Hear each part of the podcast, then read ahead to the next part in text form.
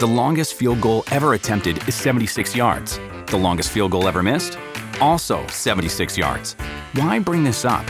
Because knowing your limits matters, both when you're kicking a field goal and when you gamble. Betting more than you're comfortable with is like trying a 70 yard field goal, it probably won't go well. So set a limit when you gamble and stick to it. Want more helpful tips like this? Go to keepitfunohio.com for games, quizzes, and lots of ways to keep your gambling from getting out of hand.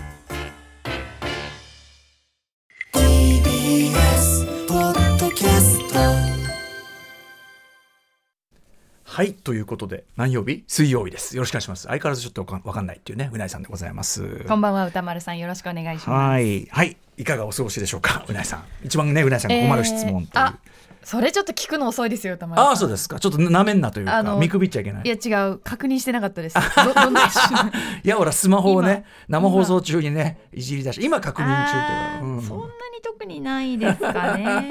あるでしょうだって。今あの実況してきたんでしょさっきまで。あそうですそうです。あのー今日はバイオハザードナポ RE- RE4 を。RE4 まだまだやってんのかそうなんです RE4 よってお話ですけど忘れも。たてたぐらい放置していて。うん。ずっとついに久しぶりにやりまして。今どのぐらいまでというか。今サラザール戦ですね。あのうー、ん。あのなんてあの洋館の家主、ええ。はい。ち背の小さい。あはいはいはい。いるじゃないですか。たま卵関係の人。卵関係あの背のちっちゃい、うんうん。あの城の城主みたいな。卵関係の人ですね。あとほらみんなうなずうなずいてるそうそうそうそうそう。ね、ううんん、どうですか？楽しいですか？ある意味。はい。いやもう楽しくてあっという間ですね、うん。2時間、でも実況用にさそういう時はさやっぱり普段プライベートでやんないようにしてるわけですよね。そうですね。ね。はい。でそ久しぶりにやったら、うん。アルマディウラー戦ってあのそのそれこそ城主のうん。右腕のボス戦でいきなり始まったら、えええあー！みたいな、3か月ぶりぐらいにやったから、うんうんうん。いきなりボス戦でびっくりしちゃいました。むずくってみたいな。ことですか？操作系統忘れ。れちゃってたんで、あそうですか。ねまあ何よりで。あのははーはー言うやつは出てるんですよね。あそうですね。はーはー言う人。アシュリー。アシュリーはい、はいすみません。今アシュリーどっっかにいるま行ってますけど。はーはー言ってました？はあはあ言うみんなはあはあ言ってますね。みんなはーはー言ってんの？そう。ア RE4 シュリー以外全員はあはあ言ってゲームの話ですからね。すいませんね。あの RE って要するに作り直しで。あれオリジナルあんな母言ってないんですもんね。オリジナルあんなにそうですね。母を言う息遣い。母言うスペックがないもんね。息遣いそんな悪くなかったですけど、うん。息遣いでああ生きてんなって感じなんかまあもっさりとしたやっぱりモーションに全部変わってますよね。RE シリーズになってから。あ本当。要するにその人間的なっていうかちょっとワン,、ワン余計アクション入るみたいなことですかね、いやでももうちょっとリアルの人間でもうん。軽やかに動けないかなって思ったりするぐらいもっさりと RE ってししてるんですけどなんか動きがちょっとデフォルメされすぎてる、うん。ああそうですかアシュリーさんはあとねもう本当に5メートル動いただけで母言ってるんでね 運動不足すぎんだろみたいな、大統領の娘なんで、ええ。そんなにね多分活発そうに見えるんですけどね。いつも移動はきっとハイヤーとかで移動されてるでしょうから、ああそうですか、はい。お嬢様ってのはやっぱそういうもんなんですかね、すいません虐待もない話 私今ゲームあのまさにこの番組のちょろいとあのジニーさんがご紹介いただきましたけど、あのスパイダーマン2をですね、P- PS5 で久々にやって、はい。久々にあの新作をやっておりまして、はい。やっぱよくできてますよめちゃくちゃうん。ね素晴らしいですよ。プレイステーション5になってますますなんかグラフィックというかムービーシーンとかもすグラフィックごいですよね。グラフィックも素晴らしいし、うん。あとなんかすごく僕感心してる何個も感心してるポイントなんですけどちょっとメモったんだけどやっぱさあのスパイダーマンシリーズって前のやつ1やってますよね。あ途中までしかやってないんですけど。あのさスパイダーマンのスーツ集めがまあまあ一つ楽しみじゃないですか、いろんなコスチュームが集められるっていうで、でその中で、えっと、例えばスパイダーバースとかスパイダーノワールとか、はい。要するにあのあアニメ版のスパイダーバースに出てきたやつのコスチュームを選ぶと、うん。画面上のお。その表現がスパイダーバース的な表現につまりそのえあの周りはノワールだったらノワール風になるんですか？ノワール風だし。え白黒っぽく？白黒だしただ白黒じゃなくて要するに周りは完全にバキバキのその実実写風の 3D なのに対しへてー。完全に 2D アニメ風のその 2D 的表現あのだからスパイダーバース的な表現のやつが中をこう暴れ回ってすごいスパイダーバースっぽいんですよ。周り違う次元のものが動いてる感じが。えそれは自分の範囲周囲だけがそ自分のキャラクターだけ。グ自分のキャラクターだけがあのあの表現になって。でそれが全く違和感なくちょちょっとちょっとなんていうのかな、あの振りカクカクしてるっていうの？ちょっと動きがカクカクした、あのあの表現になってて。ああ見事なもんだし。あといろんなコスチュームもやっぱそれぞれ楽しくってですね。そういう楽しみも一つあるのとあと、まあ、舞台ニューヨーク。ね、うんうん。あのスパイダーマンは本当にあのんなんて他の土地じゃなくてニューヨークっていうあれがあるじゃないですか、でマンハッタンだけじゃなくて今回あの、えっと、ブルックリンとかクイーンズとか、こう周りの地域もこう入ってきたりするんですけど、ぱそのあのニューヨークが舞台であることの意味っていうのはすごく出てて、例えばその音楽の話とか要するにその街の人とかその、えー、と登場人物たちがその音楽の話するとかが、かなり突っ込んだ音楽の話をすると。なんとなくの話じゃないんですよ。例えばそのなんか音楽記念館みたいなのを作って、でそれをなんか泥棒たちに盗まれちゃってそれをスパイダーマンが取り返すっていうミッションの中だと、そのあのドラムはクライブ・スタビルスタビルフィールドのあのジェームズ・ブラウンのね JB のバンドのクライブ・スタビルフィールドのあのドラムなんだとスネアだから取り返してと、クライブ・スタビルフィールドはファンクとヒップホップをつないだ重要人物だみたいなそういう話が出てきたりあれはチャーリー・パーカーのトランペットだっつってねでチャーリー・パーカーのトランペットを取り返してでその博物館に飾るんだけど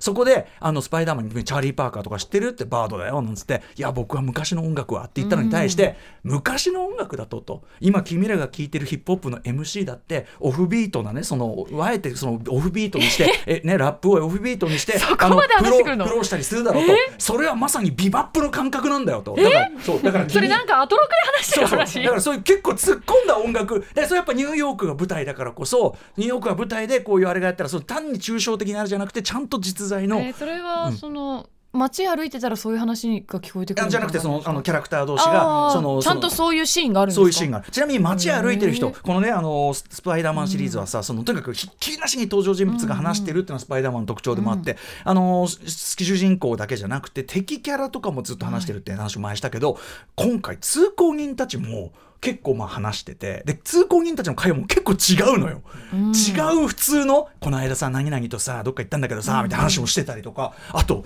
窓のこうやって張り付いてビルのこうやって窓が張り付いてんじゃん、で窓の中にいる人がなんかちゃんと生活があるんだ。そうヨガみたいのやってたりとか。結構各部屋作り込んであってて、まあ、もちろんそのコピペもしてるんだろうけど、いやなんかもうすげえなって。だからその街とともに生きてる感じ。やっぱスパイダーマンこれあったりとか、音楽話で言うと途中あのさあのあっちのさあのあっちのモラレスの方がさあの2代目スパイダーマンの方が、おじさんがさあのプラプラウラーっていうさあれであのこっちも何も出てきたじゃないですか、おじさんがちょっとちょっとヴィラン化してあるはい。でおじさんはちょっとこうヒップホップのおじさんっていうかあれも劇中もそうでしたよね、でなんかその会話する会話で「いやー」っつって「お前のお父さんとね昔そのラップグループ組んでいい線まで行ったんだけど」つってあるところまで行ったところでスタッテンアイランドからめちゃくちゃイケてるやつが出てきてさそれウータンクランだろみたいな。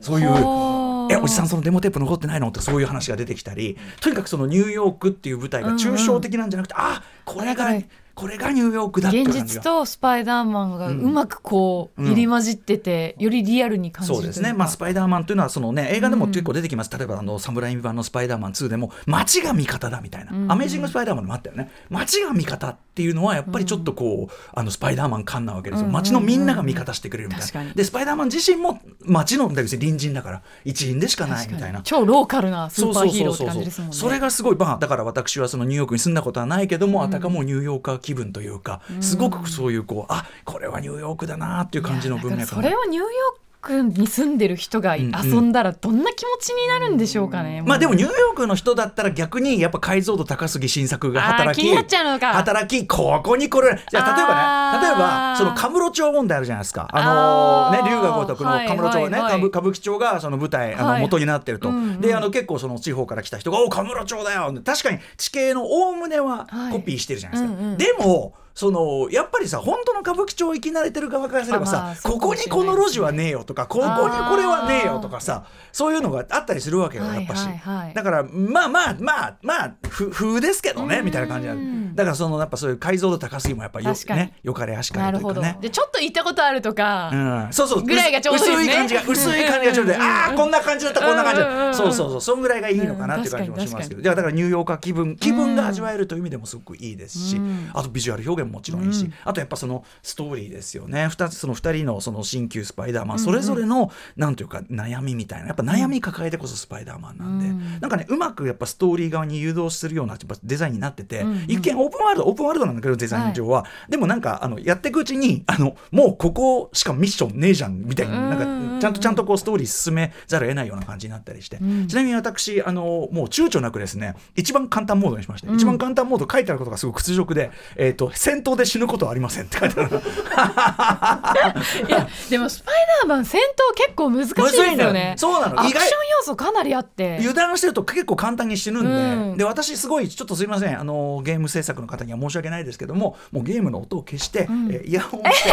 出た音楽。でもこれもねこれも入浴気分高める意味でうんうんうん。うんやっぱりそのこれが合うんよ。ヒップホップ聞いて。ヒップホップとか、うん。あのーそうだなそのちょっと時代感は違うけど、うん。あのラリー・レバンというパラダイス・ガレージという伝説のねこうクラブで回してた、うん。そのまあでもニューヨーク由来なね、えーそのバリー・レバンの昔のミックス音源みたいなのがこう上がってるんでそれを今ずっとダウンロードして聞いてたりするそうかその有名 DJ の長いこう2時間とかのミックスをずっと聞いてたりするんですけど、それとか流しっぱらもう「ふうニューヨーク！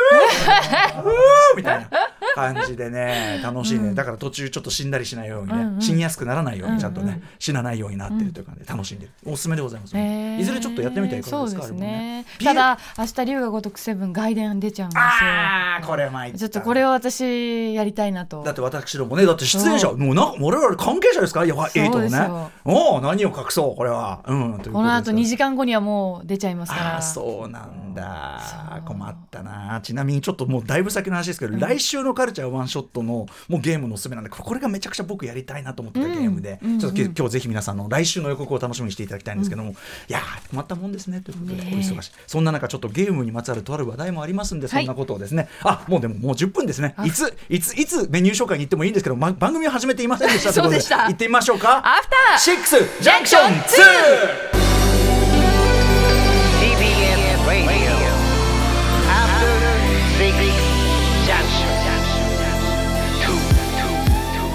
な騒ぎな今夜 Tonight's the night Tonight's the night 一丁弾けていこうぜ Just like dynamite Dynamite さみんな乗り込め今夜サウンドのタイムマシンタイムマシン Yes あの After Six 超える After Six It's After After Six まるでウィンターソルジャーにグレムリン2ダークナイトに帝国の逆襲。級一作目超えたパート2にアップデート中。未だ成長途中。未知なる何かあなたにクエスチョン知れば知るほど湧く次のクエスチョン。あ赤坂からまた探求しよう。アフターシックスジャンクション第2章。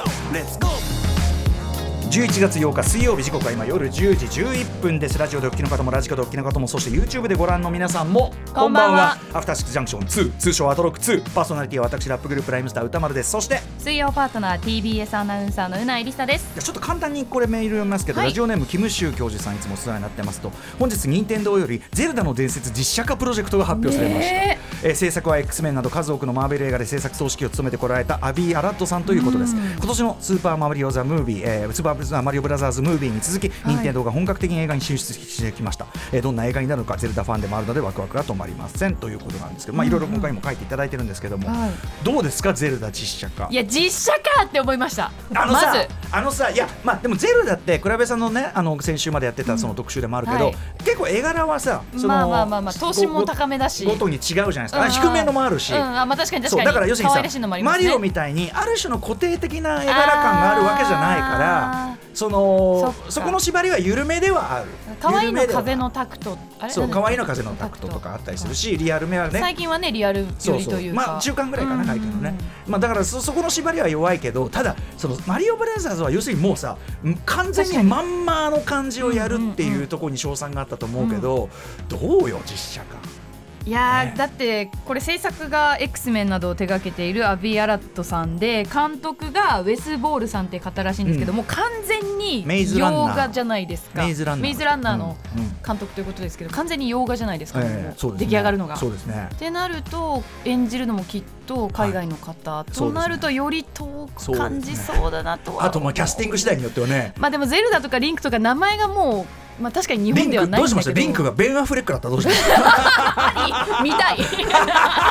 もうちょっと若い時のベン・アフレックがいいななんでっていう。中中年のリンク。あでもなすごいメンバー揃えてきたら結構楽しみかも、まあ、ハリウッドの。ねまあ、珍品の珍品の楽しみもありますからね。でも、まあ、例えばさこれだから絵面がもともとないもんというかなあのダンジョンズ・ドラゴンズはすごくうまくいったね、はい。クリス・パインがすごく良かったじゃないですか,、うんうんうん。確かに。あれはでもやっぱその絵面的なャラクターがあんまりイメージがないですもんね。外見とかの。だから実写化だからかっちりそのなぞるかあのあんまり縛りがないものかっていう2種であともう一つ僕はゲームの映画化とか実映画はそのその元のゲーム性みたいなものをどのぐらいうん。その作劇に生かすかって関係してると思うんです。確かに。それがないと何のためにやったのって感じになっちゃうし、うん。さてゼルダどうすんだって感じがあると思うんですよ。でもマリオは見事な表現でゲームいろんなマリオ、これまでのマリオのゲームを表現したから、いろんなステージ感もそうだしとかあのダンジョンズ・ドラゴンズもそうだし、あとほらバトルシップとかもなんかちょっとこう戦略性っていうかそういうのが生かされてたりとか